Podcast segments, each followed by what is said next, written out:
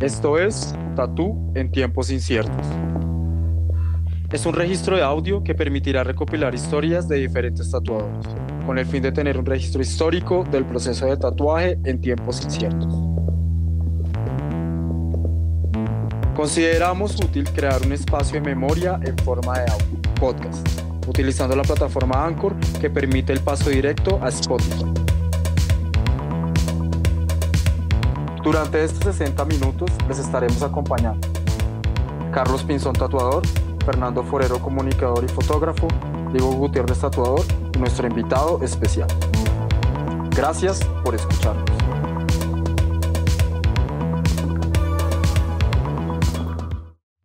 Hola, ¿qué tal? ¿Cómo están todos? Eh, gracias por estar de nuevo con nosotros.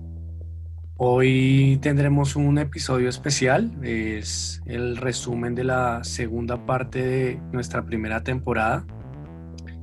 Y bueno, es un gusto pues poder estar con ustedes y compartir acá también con la mesa de trabajo, donde estaremos haciendo como un breve resumen de todo lo que charlamos y conocimos de nuestros invitados. Eh, bueno, y saludar entonces a, a Dieguita y a Carlitos, ¿cómo va todo? ¿Qué más, mono? ¿Cómo vamos? Eh, bueno, sí, como, como es, es la, la, nuestro segundo resumen de la primera temporada, de la segunda parte.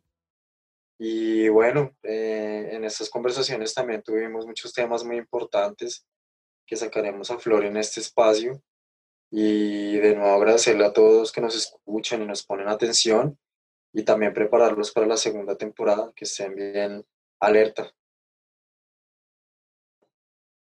¿Y qué dice Carlitos? ¿Qué tal, qué tal Monito y Dieguita? Eh, pues contento de, de este, este proceso que llevamos y pues cuadrando todo para, para, para arrancar una segunda temporada y seguir como contando un poco de la historia de, de Colombia en, en, el tatuaje. Así es.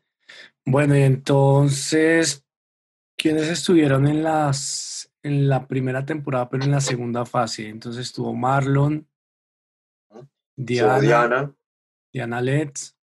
Diana Letts, estuvo lo, eh, Andrés Mezza, o Logo, uh -huh. eh, Miguel Dark sí. y Ma, eh, Mario Y Mario. Rivera. Mario Ujú. Tatatú. Sí, sí, Bueno, sí, sí. él, él mismo. Pues sí, pues a mí me quedó mucho el tema, por ejemplo, en, en cuanto a Marlon, el tema de la paciencia. De que, Sí, pues al man, al man, el tatú de alguna manera ha sido como un maestro de la paciencia y, y pues a lo bien que me imagino que debe ser muy importante para ustedes, ¿no? Sí, claro, pues es un tema, es un tema también que me parece importante porque eh, ser tatuador requiere también mucha paciencia si uno en su cotidiano no la tenga. Y eso fue algo que resaltó Marlon, que él dijo que era una persona que no tenía mucha paciencia, pero que el tatuaje le había enseñado a tenerla. Y, y bueno, yo creo que eso es una, eso es una cosa que tienen que, o sea, que se desarrolla también con el tiempo. Mm, Y, y, y bueno, eso fue un tema también muy importante, ¿no? También como la fase Sí. también ya de, de Diana, ya como también una persona también más tranquila. eh, También lo que resaltó también de Sí, pero dedicar tiempo a los clientes, mm, ¿no? sí, Sí, de También todas formas también, también considero que, mm, que a cada uno de los tatuadores la- el tatuaje mismo le, le va enseñando como algo y lo va enrutando por un camino que, que en algún punto también se cruza con otros caminos de otros tatuadores, ¿no? En cuanto a esas enseñanzas. sí, aunque, hay- aunque sí pienso que es como, como muy personal de cada uno, ¿no? Cada uno va, va forjando cosas, obviamente que, como dice Carlito, se, se pueden ir como alineando con otros, pero, Sí, pero obviamente nunca va a ser, nunca va el proceso va a ser igual, ¿no? no. No, no, no, claramente no, pero sí hay, sí hay puntos de encuentro y sobre todo Claro. cuando se lleva un camino como, como lento, como con un debido proceso, Mm, si logro como, como reunir en estas cinco personas, que es una cuestión de paciencia, es mm. una cuestión también, De, de- saber Miguel, esperar. exacto, inclusive con Miguel y con Mario, se sentía ya como la madurez también, Mm, bueno, todos también puedo decirlo que, que también tienen un valor muy grande hacia sus clientes, ¿no? mm. Entonces también es un tema, sí, claramente cada uno tiene su proceso también, como decía Mario, como en el tatuaje no está nada escrito, Mm. sí, eso, Pero- de que eso también es lo chévere. Pero yo me imagino, por ejemplo, un tatuador sin paciencia debe ser muy difícil, weón. Como, deje, deje de, no sé, de moverse, de tal vaina. eh, bueno, no sé, como que es un man que esté bien desesperado con, con el cliente o, o con su trabajo, pues, pues me imagino que también le debe eh, impartir eso a su, a la persona que se está tatuando y debe ser también como hijo de madre, ¿en dónde me metí o con quién me metí? Sí, claro, también como, como, como lo decía Diana, eh, la, la, la cuestión también de uno como tatuador eh, man- contiene mucha energía, ¿no? Entonces, si, Mm. una, si un tatuador tiene, es impaciente y anda afanado y demás, eso mismo Mm. le va a transmitir al cliente, ¿no? Como esa inseguridad, como, como, esa, como esas ganas de deshacerse rápido del cliente Mm, pues el cliente también va como a sentir eso, que no le tenga esa paciencia, porque pues obviamente tampoco todos los clientes son iguales, ¿no? Hay unas personas mucho más fuertes o otras personas que no están muy seguras de lo que se quieren tatuar. mm. Y, y pues de eso se trata también el, el oficio. Claro.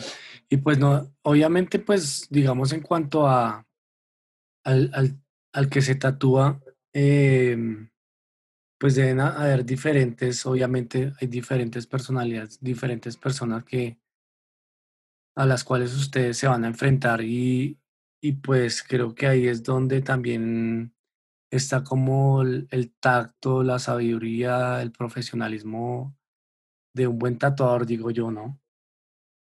Sí, y también eso, eh, yo creo que a medida que, ya que estamos tocando el tema de la paciencia, a medida que se demuestra esa paciencia con profesionalismo, también el cliente entiende que tiene que ser paciente, ¿no? Que no es un proceso de abrir y cerrar los ojos, sino que es de Mm. paciencia, constancia, Mm. entrega, confianza, también lo hablaba un poco también eh, Resistencia. hablaba, ¿no?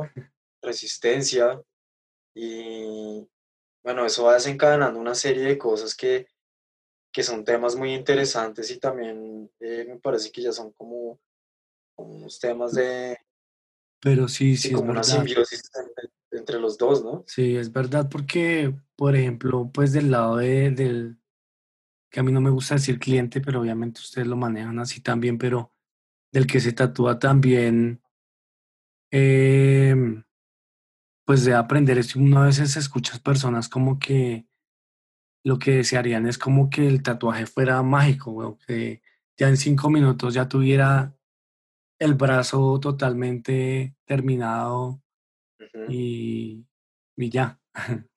Y Yo pues, también creo que es, que es una cuestión del, del entorno como tal. mm, que uno está viviendo tan rápido todo y que, y que uno a la vez eh, ve unos resultados muy rápidos que le, que le muestra el entorno, pero Mm. nunca le muestra como ese proceso, proceso. Mm, de, de cómo se llegó a eso, ¿sí? Ujú. Digamos, en este caso Sí, que claro. nosotros tocamos el tema del Instagram, usted ve espaldas completas o, Mm. o un body de, de un tatuador súper perfecto, pero no sabe que esa persona se ha tomado años, tiempo de estudio, eh, ya casi que esa persona que es el cliente se convirtió casi que en el amigo de esa persona, casi en la familia porque lo ve muchísimo tiempo. Entonces, creo Sí. que ese tipo de cosas es las que uno no ve y uno cree que pasan rápidamente como por arte de magia.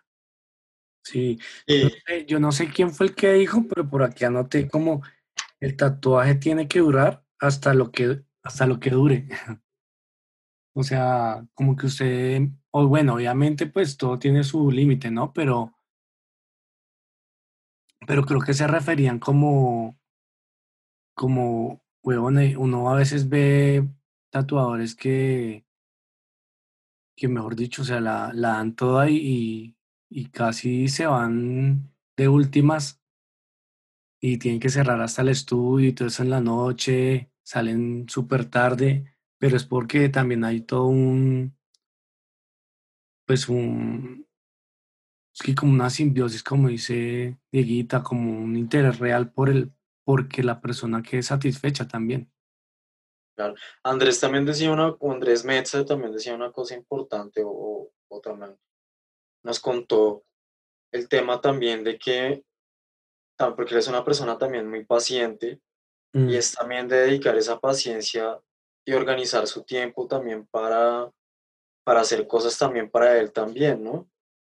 Y eso mm, también es una, es una cosa muy importante porque es un complemento también a todo lo que él hace y es organizar también su, su agenda, eh, siendo consciente también de, pues de, de la estabilidad también que produce el oficio pero también dedica tiempo a hacer otras cosas también, que son importantes y que todo eso empieza como a unirse y a interconectarse y también pues la persona que es tatuada también empieza a percibir eso, ¿no? En temas de tiempo. Sí, porque, porque también siento que, mm, sí, como también lo que hablaba Miguel, eh, él ha llegado como una serie de cosas que han sido una consecuencia de, de tiempo y de trabajo y de esfuerzo y también dedicarle tiempo a eso, ¿no? A pensar, por ejemplo, él hablaba mucho de la luz. Son cosas que no solamente se perciben en el tatuaje inmediato, mm, sino es todo un camino de exploración y de preguntas que los, que los llevan a cada uno a estar en donde está. sí, sí, sí, claro. Sí, o sea, pues es, es, es lo que ustedes dicen del proceso y dentro del proceso mucha gente no se da cuenta de ese tipo de reconocimientos o de, si se puede decir, de contemplación frente a muchos elementos o aspectos. Exactamente, o lo que dice la Diega, también no es un, no es un crecimiento o es un solo como camino que conduce al tatuaje, sino también todo lo que lo rodea, ¿no? La familia, los amigos, Sí, eh, ver cosas eh, diferentes como cine, como, como la, leer algunos libros, la eh, música. y como algunas vivencias externas que muchas veces uno no se da cuenta, pero que están complementando eh, el tatuaje. Sí, sí, sí, es verdad. Eh, y otro, otra cosa que me pareció ahí como muy transversal ahí entre todos y me pareció muy, muy interesante y bonito que estén como en ese sentir ahí casi todos, o, o sobre todo estos últimos invitados que tuvimos, fue el tema de, del ritual, de, de, sí, total. de, de percibir el tatuaje o de vivir el tatuaje también como un ritual y, y eso me parece muy valioso, la verdad. Claro, ellos, digamos que están muy, muy conscientes de esa parte que hace mágica el tatuaje. Mm, Entonces, como todo lo que involucra cuando un tatuador está haciendo un tatuaje.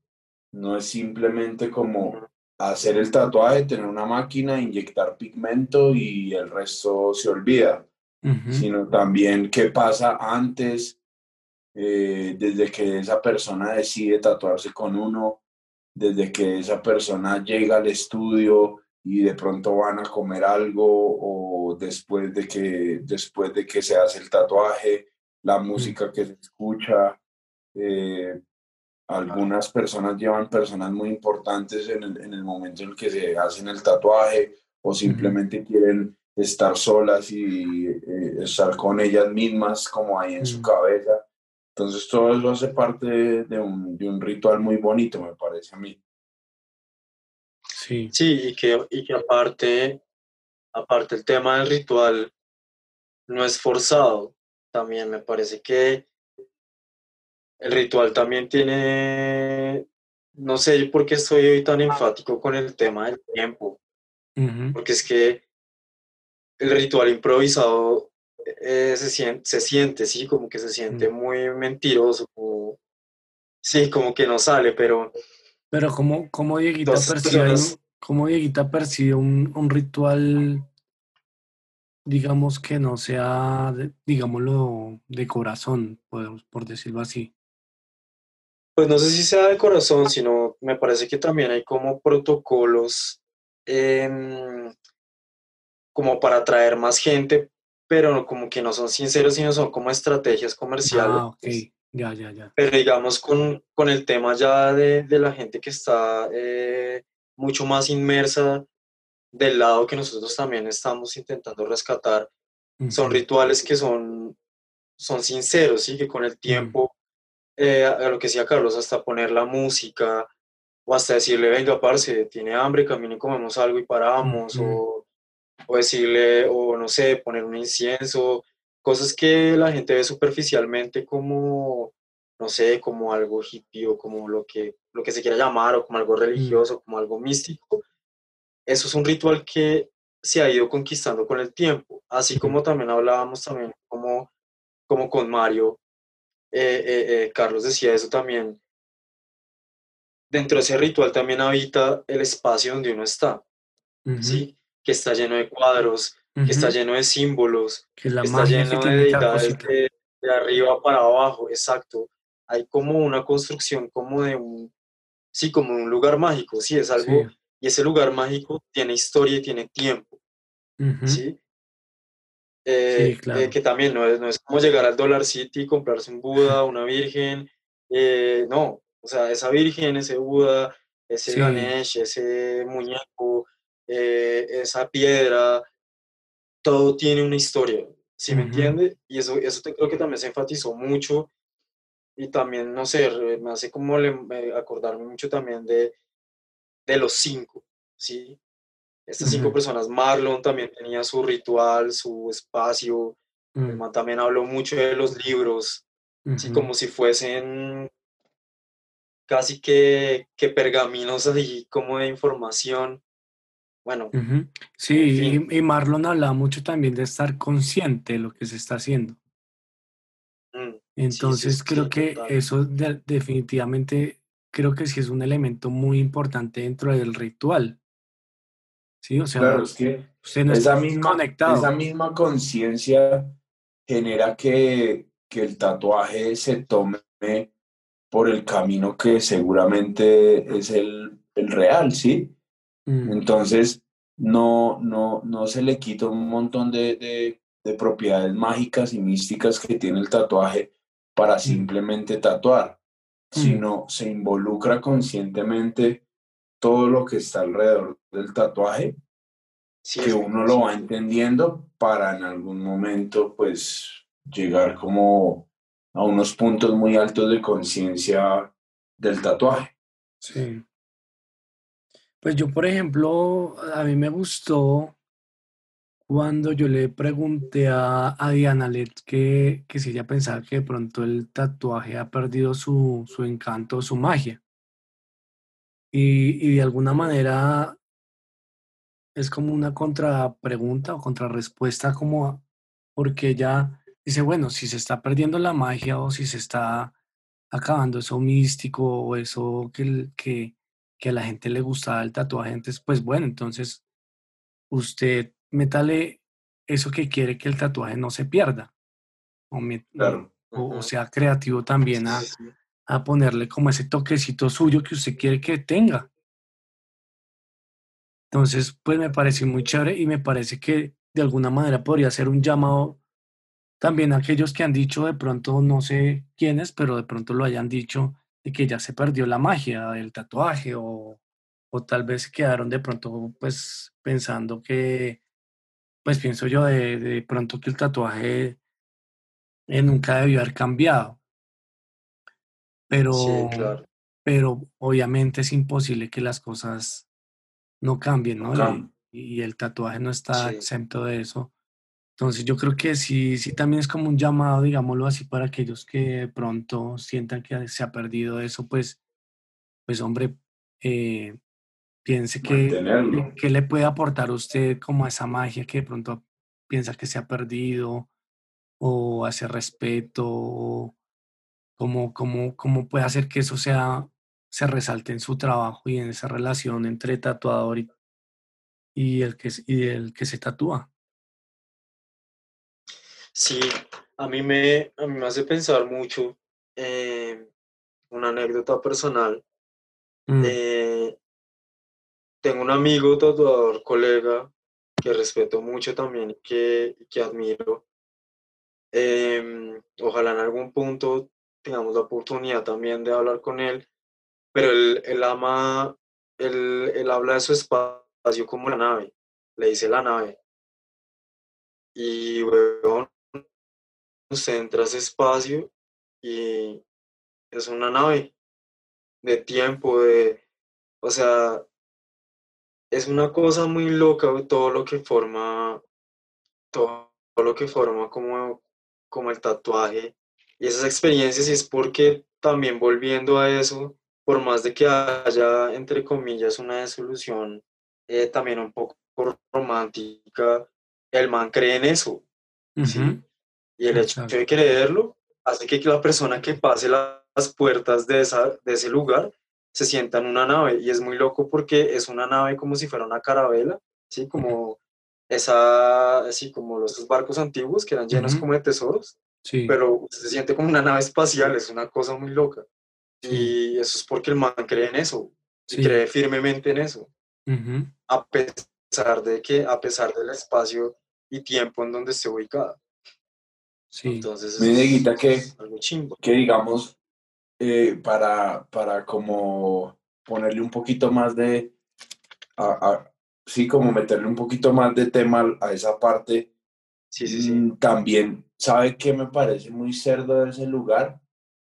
Que, que la energía que tiene también la da como si fuera como, como, como una iglesia, así como un templo donde la gente va y depositas toda su energía, buena o mala, Sí. y, y ese lugar empieza a tener una carga súper grande. Y, y, y, y, digamos, yo cuando fui a ese lugar, yo sentí eso, ¿sí? Como cuando usted llega a una iglesia así súper grande, donde mucha gente eh, va porque sabe que ahí hay como esa magia y ese, esa energía inexplicable que rodea el tatuaje, creo yo, ¿no? Sí, sí, sí, total. creo que también uno cuando deposita eh, una energía en algún lugar, ella queda ahí como flotando en el aire y eso hace Sí. que pues se acumule y esté ahí presente. ¿Y ese lugar es aquí en Colombia o es afuera? Podría ser en, en muchos lugares, pues para no dar así también pa- para, Para dejar no la hay incógnita. Seguramente, se- seguramente se tocará ese tema en algunos momentos y Sí, eso, sí, no. pero como bien. experiencia, como experiencia mental, para que Mm. la gente que nos entienda, Mm, eh, o sea, no importa si alguien fue o no fue, o si se conoce a la persona, si se dicen los nombres, porque acá Mm. somos muy prudentes para no crear polarizaciones ni conceptos así. Aparte porque son las historias también de, de los Somos- invitados, pero Somos creo que ese políticamente imaginario, que correctos. ese imaginario creo que le remite a uno mucho, porque no solamente es la nave, por ejemplo, cualquier, no sé, cualquier tienda, no, o sea, las, las tiendas que habitan nuestros amigos y las que hemos, de los, de los que hemos entrevistado, son así también, ¿entiendes? Digamos, Diana también hablaba de una cosa, independientemente de las creencias de cada uno, bueno, eso es súper respetable, pero también ella habló como de las energías y eso, cosas ahí eh, muy personales, pero que ella también hace para que la persona se sienta en calma, ¿no? Porque eh, el tatuaje, para volver otra vez a, a- a- a la tierra, el tatuaje tiene dolor, Claro. Y creo que ese dolor hace parte. Y también mueve muchas emociones. Y yo no sé si, si, si a Carlitos le ha pasado o, o, también al mono, también desde el otro lado, eh, las energías quedan, güey. O sea, cuando Mm, hay personas que son un poco más cargadas, o hay un día que uno está muy puto, y la máquina es un, es un elemento receptor, güey, mm. independientemente de cómo uno lo mire. Sí, y el no, y- lugar también trae eso, ¿no? Y yo digo, yo lo digo desde mi, desde mi lado, weón. Yo a veces si no me siento emocionalmente bien, prefiero no, no tatuarme, weón. Porque claro. siento que es más doloroso. Pues es una cuestión mía, obviamente, personal. Claro. Pero me pasa mucho eso, weón. Me pasa mucho eso. Yo, yo trato de irme motivadito, chévere, eh, contento, alegre de que, pues, porque es, obviamente es algo que no es, no es una cosa para menos. O sea, re- de man- o sea, es una cosa muy importante, un tatuaje es muy importante, digo yo. Claro. Entonces, Pues es cosa- que entonces si sí lo- me parece si que es importante. si lo ponemos desde el punto del, del cliente, creo que la energía que, que deja un cliente es, es toda la que la persona puede tener, ¿sí? En ese momento. Mm, Sea un momento Claro. completamente triste donde quiere eh, inmortalizar con una imagen o con unas letras o con un número, con algo, con una marca en su piel, inmortalizar ese momento de profunda tristeza o también ese momento de profunda alegría, ¿sí? Casi siempre que uno, casi siempre que uno se tatúa, eh, vienen detrás un montón de, de cosas por las que uno se tatúa, ¿no? Uno no, uno no llega eh, como un zombie a tatuarse, sino, sino uno tiene una carga muy especial de Ujú. por qué el tatuaje o por qué con esa persona me quiero tatuar. sí, Sí. eso es verdad. Y, y todo eso hace que sea una carga completa de la persona que se tatúa hacia uno como tatuador y obviamente hacia el lugar donde uno esté tatuando. Entonces eso hace que, que se genere como esas cosas. Cuando lo que decía Mario, eh, todos estos objetos que tiene, digamos, él en su estudio, que son la, la máscara que le trajo un amigo en tal lado, sí, esa persona pensó en ese lugar, en, en Mario. Entonces, esa persona, persona carga completamente ese, ese objeto y lo, y, y lo pone en un estudio y en ese estudio queda ahí, ¿no? Entonces, eso es muy bonito Sí. porque si una persona pensó en, en, en alguien, en un tatuador, weón, que, que, que, que, que le tiene un aprecio, pues imagínese, usted no, no le lleva un, un, un objeto de un lugar a una persona que no le importa o que ni siquiera se acuerda de ella, sí, es, sería ilógico. Sí, yo por ejemplo me identifiqué mucho con una frase de Diana que dice, espere, se me fue. Mire bien ya. apuntes. No, sí, aquí es que ya, mejor dicho, yo ya ando con así con agendita y todo, Eso está bien. Así es que es. pero ella, ella, mm, ella dijo como encuéntrese con su yo tatuado y vulnerable. Sí, Y eso- sí, total. Eso me pareció muy, muy chévere, porque pues lo conecto con lo que Dieguito dice, que como quiera que sea, pues el tatú por lo, por más chimba que sea, o lo que sea, de alguna manera pues está infligiendo dolor. Claro, Y el dolor pues nos, nos permite reconocernos como seres débiles. Claro. Vulnerables. Vulnerables, exactamente. Entonces, yo, eh, yo creo que también hay como tocando un poquito ese tema picantico del tema del ego. Sí, sí, sí. Eh, creo que también es, es interesante reflexionar sobre eso, ¿no? Que, porque bueno, tanto como el que se tatúa como el tatuador, por lo general también ha, ha estado en las dos, en las dos orillas. Sí. Y, y, y, saber de que su cliente también le duele como a, como a él también le duele, creo que también es un llamado como de sencillez, como de humildad y de respeto también. Sí, total. Y también, cuando el, también cuando el cliente entiende que es un proceso por el cual debe pasar, donde también demuestra también como, como su momento. No sé, es que es algo, es algo, volviendo vez a todo, es algo muy ritualístico. Algo, no sé si esa la palabra, así se diga. Pero me parece que es una cosa mucho más compleja. No sé. Sí, sí, Claro, sí, de, sí. de hecho, de hecho si, si nosotros nos ponemos a mirar y todo eso, antropológicamente, históricamente, el tatuaje nace de eso, del rito. Mm, ¿sí? Pues a mí, a mí me pareció particular un día que, que estuve con Carlitos en la casa de él y, y estaba viendo un libro de una, de una cultura que se me olvida el nombre, que se tatúan los hombres como hasta, desde los tobillos como hasta la parte superior de la, de la cintura. Y Carlitos me decía que, que en esa cultura el que no, el que no se aguantara el tatuaje era considerado poco hombre, algo así.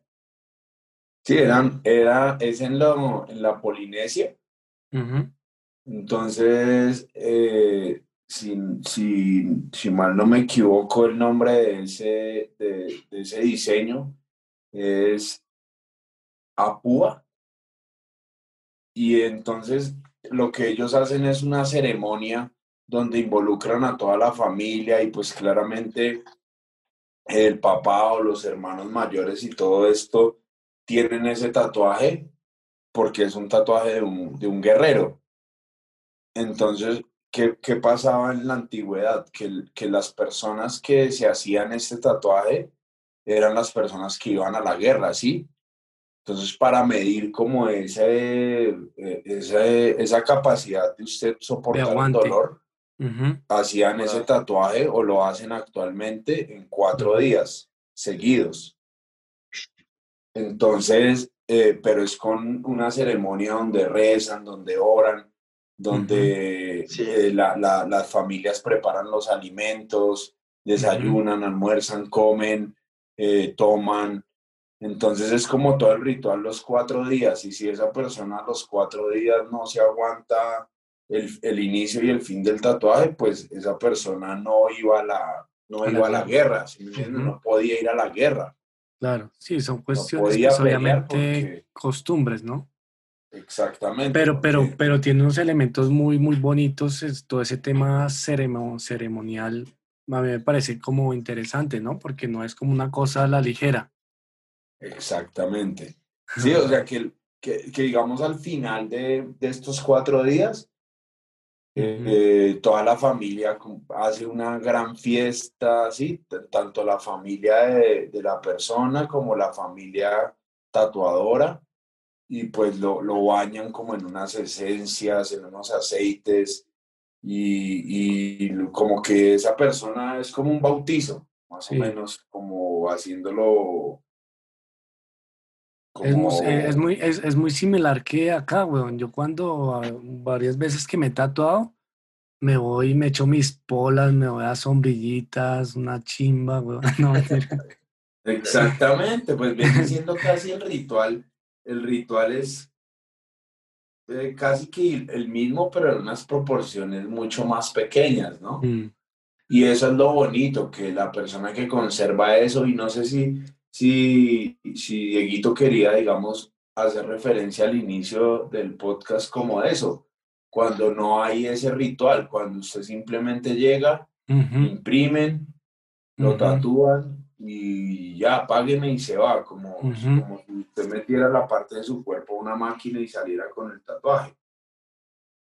De hecho, sí, como, de hecho yo conozco y he visto tatuadores que están con audífonos si tatúan 15 minutos o 10 horas, 10 horas andan con los audífonos Uy, y no, nunca ¿en serio? una palabra con la persona.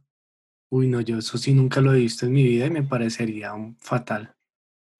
Pero sí me hace pensar un poco, me hace pensar ese tema, eh, no sé si se acuerdan cuando Mario decía que, que cuando el man fue a tatuarse con los amigos, como que, como que todos hacían los valientes la primera vez, ¿no? Para que, para que nadie se fuera a patraciar. Sí.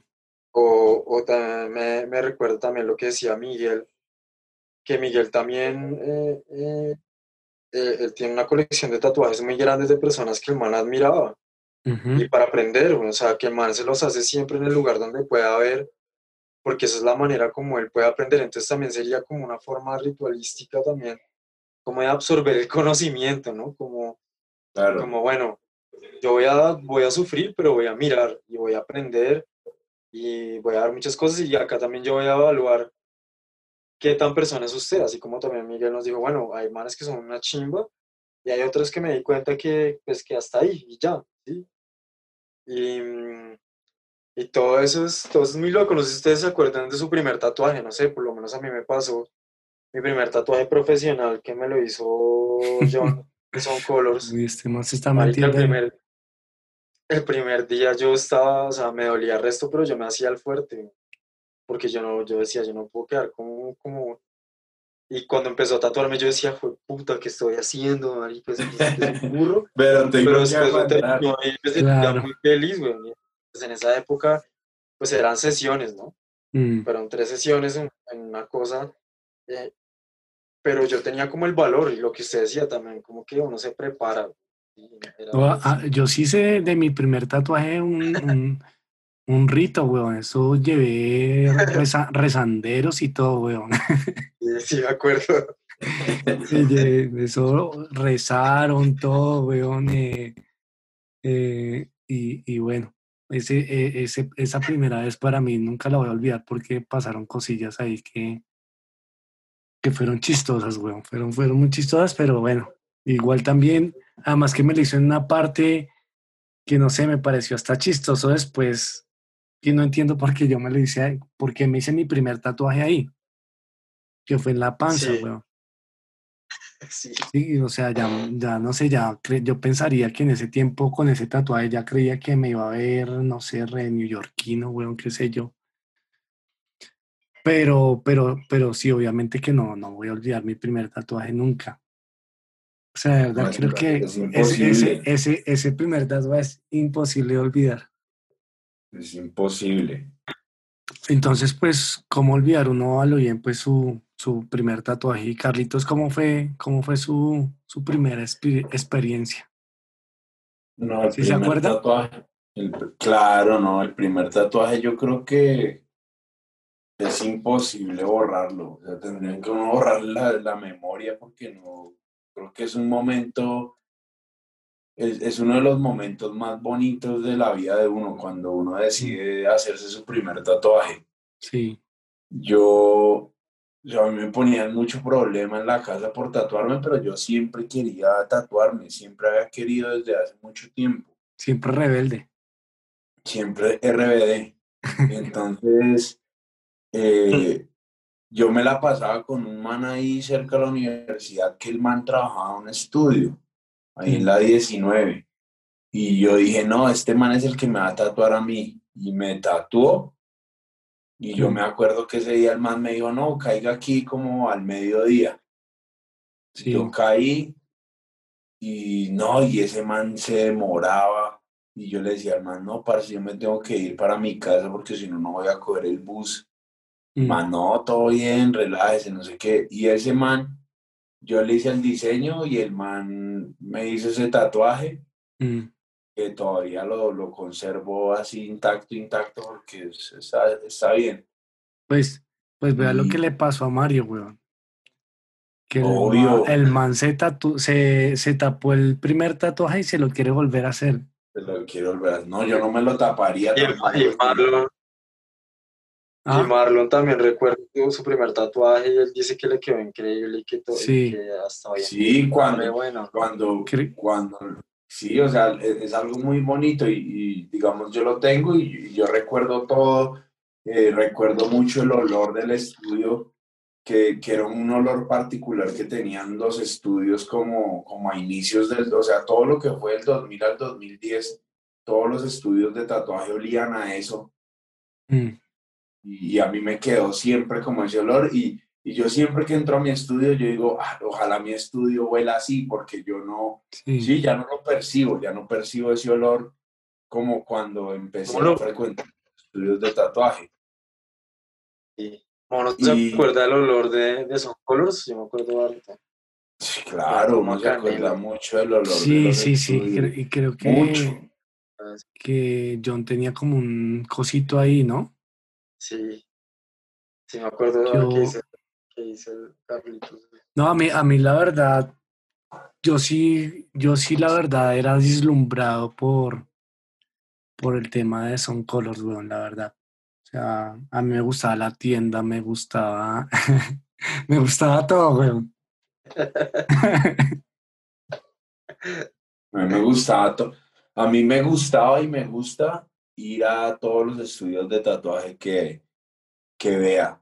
Yo veo un estudio de tatuaje y siempre quiero entrar a mirar, a, a ver qué, qué, qué, tienen, qué libros tienen, qué muñequitos tienen, cómo es el estudio, todo siempre me causa curiosidad. Como, no, sí, claro, obvio. Eh, eh, eso y, y, esa fue una de las cosas que, digamos, me marcó como el olor de, de, de, ese lugar y el man trabajaba ahí. Y yo me acuerdo que ese man fue el primer man con el que yo me fui a trabajar. El man se llama Ricardo. Mm. Y el man me dijo, parce, usted es bueno dibujando, usted fue el que me trajo el diseño, camine tatúa conmigo. Y yo, pero si yo no sé tatuar, no, hágale, hágale, hágale. Y, yo me fui a tatuar con el man y yo, y yo tatuaba más gente que el man porque el man me ponía a tatuar lo que mis amigos que iban mm. y, y, el, y los clientes del man porque al man le daba pereza o siempre estaba haciendo alguna cosa. Mm. Entonces el man me decía, no, hágale que usted es bueno, hágale. Qué bueno, ni qué. Mm. Oiga, pero, pero digamos, como retomando otra vez el tema de, digamos, el tema ritual del tatuaje, obviamente respetando el que pues se quiera borrar su, su primer tatuaje, está bien, es una decisión personal de cada quien, pero pienso que, digamos, dentro, cae como dentro del ritual mantener su primer tatuaje, como, como por respeto a ese proceso dentro del tatuaje. Pues, o sea, no sé, es, eh una, es una mirada de pronto romántica mía. No, sí, sí, claro. No sé, bueno, pues, digamos, en mi, en mi caso, que tuve la suerte de, mm, pues ya tatuarme con alguien así áspero y tal, es chimba. Pero yo me pongo también por mi lado que también hace parte del proceso también. Bueno, sí, no, claro. Eh, pues mis primeros tatuajes y hasta muchos, inclusive tuve muchos, muchas anécdotas chistosas después, pero pues yo creo que mis primeros tatuajes ya a personas que yo no conocía ya trabajando en un estudio, yo creo, no creo que esas personas les guste mucho, la verdad. sí, bueno. Pero bueno, también eso hace parte, también ahí, ahí retomo todo lo que decían todos, Mm. Los cinco, o sea, creo que también ya es un punto donde uno también dedica mucho tiempo a las personas que va a tatuar, porque esa persona se lo merece 100% y enteramente, ¿no? y, y, claramente cuando uno está comenzando, pues también hay que comenzar, ¿sí? Hay que, hay que comenzar y eso implica otras cosas, pero bueno, ahí está, ahí está todo, todo, todo el proceso.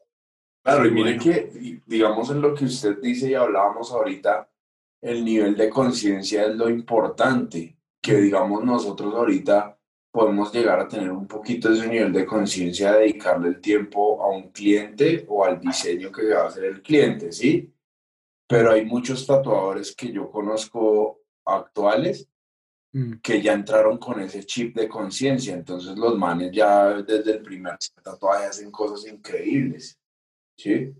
Porque tienen tatuajes de gente muy dura, eh, han visto libros muy duros, eh, tienen como todo ese bagaje para, para, para adquirir esa conciencia y empezar a tatuar y cuando empiezan a tatuar ya han entendido muchas cosas que uno tardó mucho tiempo en entender. Sí, sí, total. Me parece. Sí, a veces. comprometidos. A veces el, el- el hecho de tener talento no lo exime a uno de, o no los exime de, de- de llevar el proceso, ¿no? Porque me pasó hace poco, bueno, hace un tiempito coloqué una cosa ahí en el Facebook, de, en mi. Facebook sobre el tema de los procesos, de que aprender a, a tener procesos y no de, de de una vez porque ya lo sé hacer, entonces ya me proclamo como esto o lo otro, sino, y, y lo decía como para también tener eh, respeto a los oficios y respeto a los que de pronto sí han caminado ya unos buenos añitos. Y, y creo que a veces el talento no lo es todo.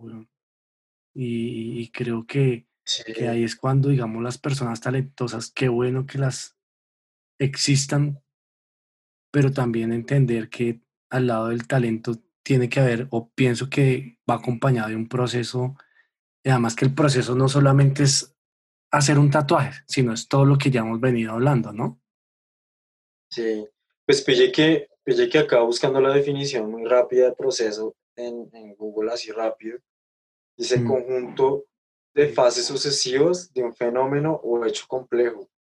Ujú, Entonces, ese proceso es algo que, o sea, es un proceso donde han pasado muchas cosas para llegar a algo. Yo sé que es importante creerse uno mismo que uno va a llegar a unas metas, ujú, claro. pero también es importante mirarse al espejo y decir, para llegar a esas metas necesito un proceso, necesito fases, ¿sí? Mm, De cosas súper complejas. Así como, como tuvimos la oportunidad con Miguel, con Miguel ha pasado por tantas fases mm, hasta el punto de que la máquina llegó a afectarle la mano. Y para Ujú. él, la fase tecnológica fue muy buena porque él ya puede tatuar con algo que le alivia Mm. 100% su mano. claro, total. ¿sí? Eh, eh, bueno, Mario, por ejemplo, Y, y eso, fase- pero, pero, eh, Dieguita, qué pena ahí me detengo ahí. Y eso es Sí. importante, esos detalles, conocerlos de primera mano de ellos me parece muy, muy interesante porque eh, muchas veces a veces uno escucha como conceptos muy puristas, ¿sí? ¿No? Que solo tienen que ser este tipo de máquinas, ¿no? Que eso tal. Pero, por ejemplo, en el caso de, de Miguel, él, él- él- él le vino muy bien pasarse a una máquina pues más liviana, más moderna, pero por cuestiones también de problemas en su mano. Entonces, creo que a veces uno va lanzando juicios sin saber qué esté, qué esté pasando detrás de todo eso, ¿no? Y eso me parece muy Claro. interesante, eh, eso, es, eh, conocer las- la historia de la persona. Claro, y no, y Sí, no solo, la, y no solo la, el, el proceso de la persona, sino lo que usted también decía ahorita, mono. El, las cosas van cambiando, ¿sí me entiendes? O sea, uno no se puede quedar, porque entonces si somos puristas tocaría ir a, a coger eh, a- em, espinas del árbol de limón y Sí. hacer nuestro propio pigmento con carbón, ¿sí me Sí, entiendes? claro. Entonces, como que como que todo, todo, todos los cuerpos que habitan la Tierra son energía en movimiento y todos los procesos al igual. Entonces, total. si, si, si usted está cambiando, pues las herramientas cambian, el entorno cambia, ¿sí?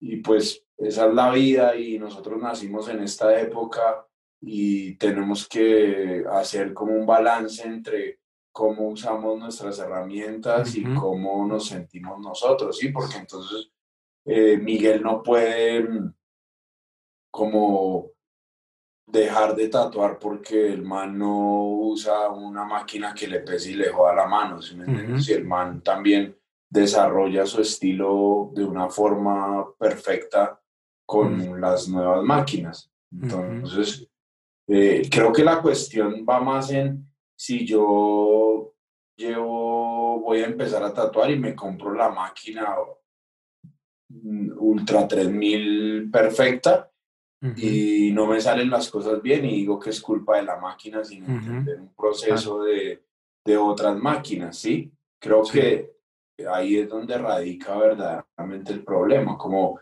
entender eh, que hay otras máquinas que pueden dar como unas mejores propiedades a lo que yo quiero hacer y probar y probar y probar y llevar ese proceso hasta el punto en el que uno diga, venga, con esto me siento cómodo haciendo esto o con esto me siento mejor haciendo este tipo de cosas, ¿sí? que, que eso es lo que en verdad pasa cuando usted lleva años de, de oficio, como, como en este caso Miguel, ¿no? Bueno. También creo que, también creo que para el, para, el, para el que se va a tatuar, también escuchando esto, también de los procesos, eh, me parece importante recalcar, es la herramienta que uno usa, también no tiene nada que ver con el avance tecnológico ni nada, sino es por la experiencia y a lo que uno quiere llegar. Porque digamos, muchas veces dentro del ambiente así muy rápido, eh, que se salta de procesos y de todo lo que hemos hablado, de rituales, bueno, en fin, a veces se piensa que porque una máquina no suena, es lo más áspero del mundo. Sí, claro. No. es, una es, una cuestión, me parece que es psicológico, ¿no? No, y también, sí, también, pero también me parece que, y entonces, digamos, eso también lo vi mucho, lo vi mucho en Félix, mm. lo vi mucho en John también, lo vi en Mario, mm. y lo vi en Miguel, que son las personas que tienen más tiempo tatuando. Ellos están abiertos a un sinfín de oportunidades nuevas, inclusive a las nuevas generaciones. Pero también las nuevas generaciones no pueden, o bueno, eso también es bajo mi visión también romántica, no pueden no conocer y también entrar en ese discurso de mm, como de una tecnología superficial, ¿sí? Sino también entender, así como la fotografía que el mono lo puede decir, yo también, pues, ese es mi lado. Por más que la fotografía digital haya llegado a unos niveles increíbles, o sea, no sé, ahora que 16K, bueno, no tengo ni idea, que ya se ve mucho más cerdo. Yo ayer estaba viendo con mi papá una película de Cantinflas en blanco y negro. Era una vaina increíble. Mm. Sí, entonces, no es entrar en esa pelea con lo análogo, acá también es metiendo no. el picantico ni, ni con lo tecnológico, sino, sino es de tener en cuenta los procesos. ¿Qué proceso me llevó a, a tener esto, a mejorar mi trabajo, a crear una mejor experiencia para la persona que va también a consumir mi trabajo y en esa medida también creo que uno va teniendo también, uno va creando también esos lazos y también e, esa, ese respeto también, Mm. que no es impuesto, sino es, es una cuestión de percepción también. Es una cuestión de como de experiencia también. Claro, como decir, eh, en mi experiencia, esto me, me, me, quita o me resta, ¿sí? Porque, porque usted puede, no sé, un ejemplo, usar una máquina moderna y que las líneas no le salgan bien y usted dure mucho tiempo aprendiendo cómo hacerle para que las líneas salgan bien. Y nunca cogí una de bobinas para, para que la máquina de pronto le dé como un poquito más de fuerza a esa aguja y un poquito más de estabilidad a la mano y le genere una línea mucho más contundente, ¿sí? Poniendo, digamos, un ejemplo, porque obviamente hay personas que con la máquina de bobinas no pueden hacer una línea o se les dificulta y con una máquina moderna la hacen perfecta, ¿sí? Es un ejemplo, en un caso cualquiera. Pero entonces si usted no tiene como de, de dónde agarrarse para sustentar esa experiencia y decir esto es lo que me funciona y esto es lo que no me funciona, pues usted no puede asumir un punto radical desde, desde algo tan, tan pequeño, o sea, desde una apreciación tan, tan superficial. Sí, bueno, yo creo que, bueno, para ir como cerrando, yo creo que, digamos, lo que dice Dieguita, el tiempo, Mm, la experiencia, em, ser consciente de muchas cosas que pasan, como lo que estaba diciendo Carlitos, que las cosas van cambiando, eh, las, las tecnologías van cambiando, pero como que cada quien va abandonando unas cosas o retomando otras cosas y como que va elaborando su propio, em, pues no estilo, sino su propio mood, su propio, perdón, su propia manera de, de vivir el tatuaje, ¿no? Y de ser tatuador, de ser tatuador.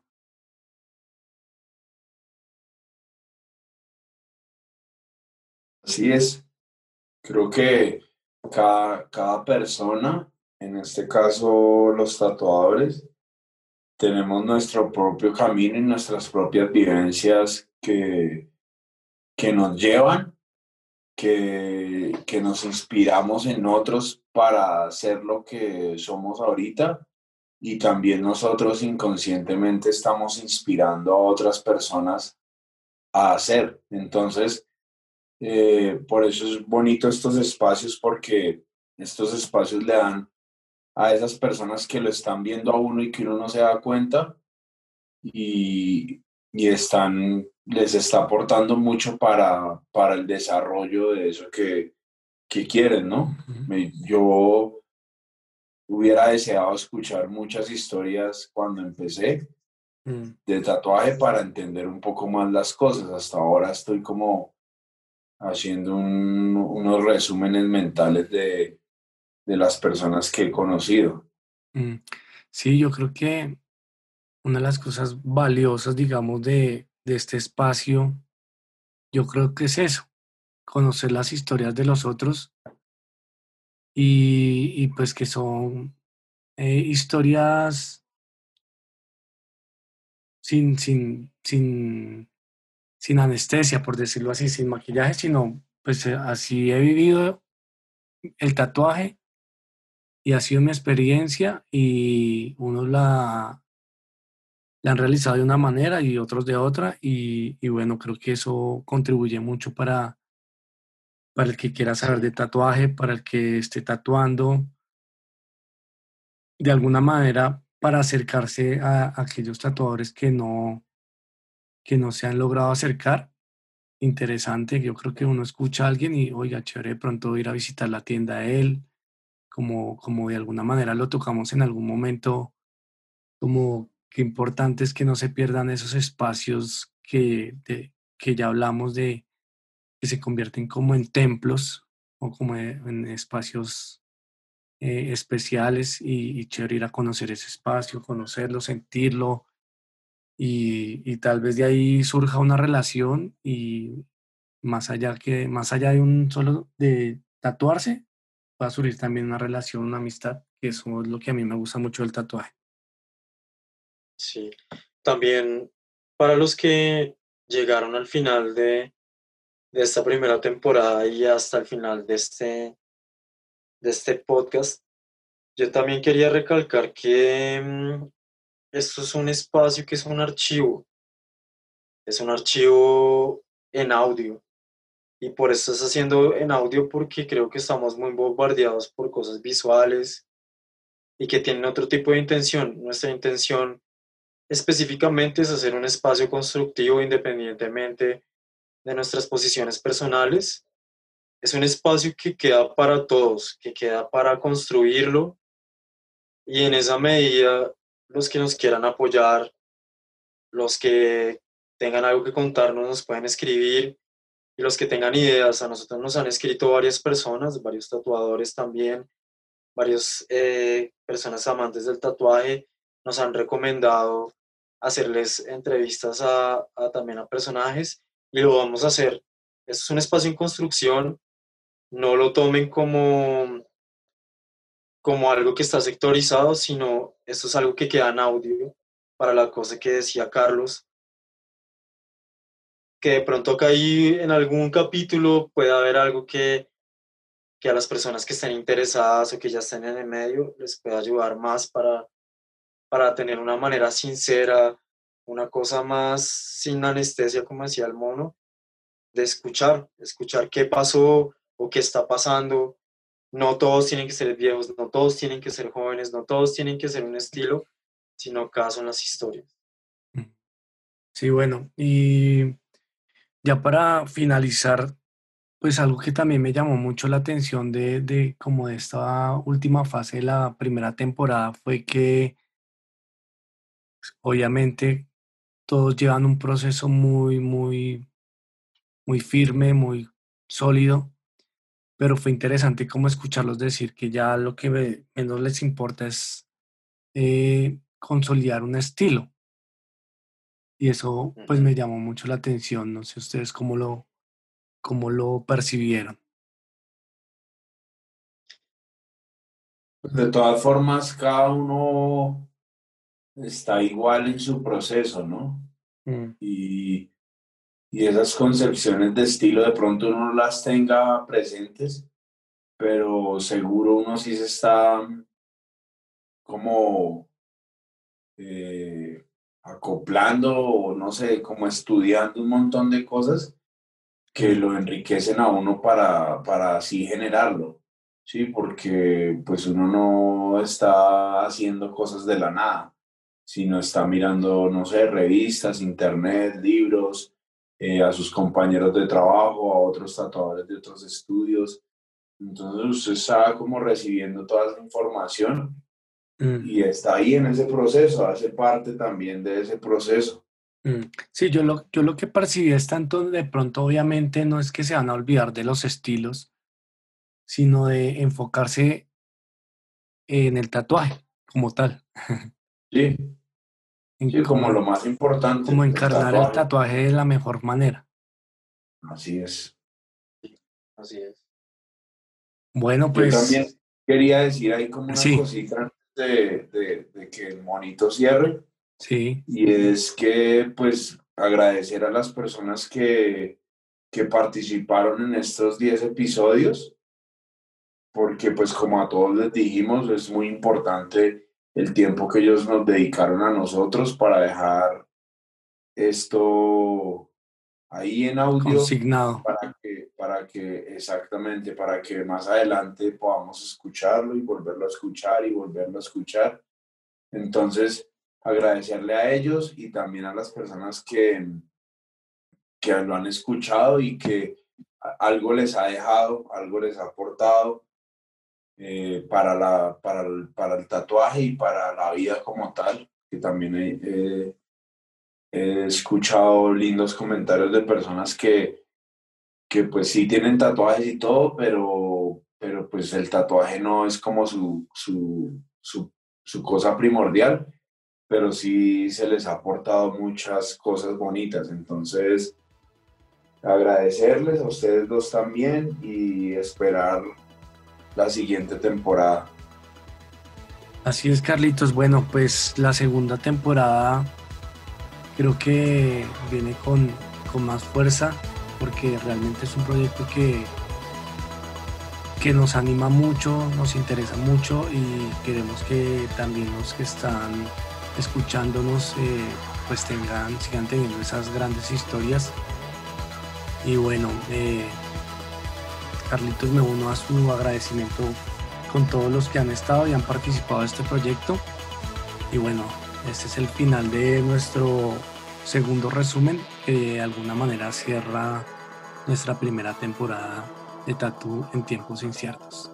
Muchas gracias por escucharnos y nos estamos hablando.